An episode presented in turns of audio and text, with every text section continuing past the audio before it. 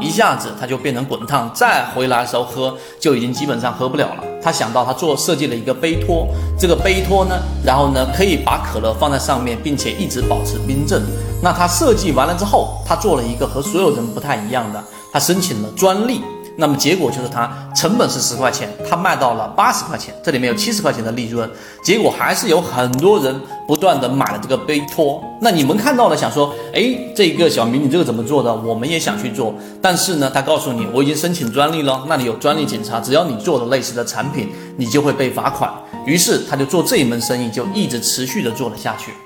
我花了比较长的时间给大家讲这个例子，那么给大家去说明的是什么概念呢？就是前者它是红利，它是短暂的机会，而后者是我们所说的它真正的一个利润，因为它有一个我们说概念，就是竞争者越少的区域，利润就越久，并且它越丰厚，这个才是利润的定义。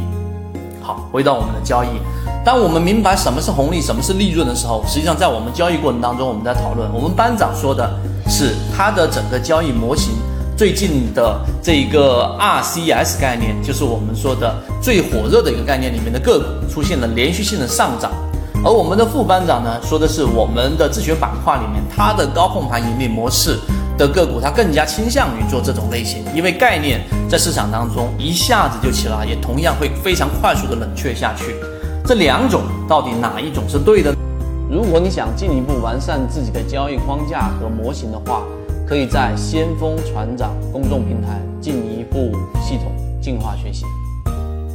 那我认为没有哪一种是完全对，也没有错。这不是一个中庸的概念，而是他们都有自己固定的一个模式，而这个模式呢，是在他们的熟悉的圈子当中去进行获利。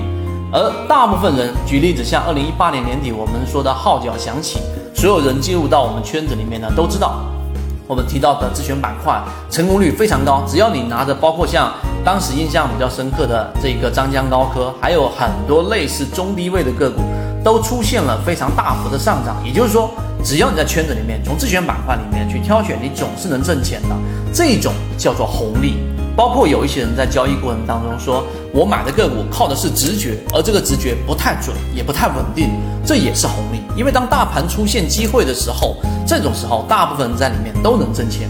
而真正拿市场利润的人，是他有一套完整的盈利模式。这个盈利模式，它一定不是普罗大众都可以用的，但是这个盈利模式一定是他自己。在他的这一种多次的交易过程当中，已经形成了比较高的成功概率的。那有这种模式的人，他挣的钱才叫利润，而不是红利。所以我花了三分多钟，简单的给大家普及这个概念之后，我们现在将面临着一个巨大的机会，因为现在指数非常低位，我们也在这个抗波周期的这个窗口，你到底拿的是红利，还是要拿这波利润？这个。大家想一想就能知道，后面决定着我们的整个收收益曲线的增长的一个幅度。那后面我会有完整版视频讲一讲这个概念。如果对于完整版视频有兴趣的话，可以找到管理员老师去索取。好，今天讲这么多，和你一起终身进化。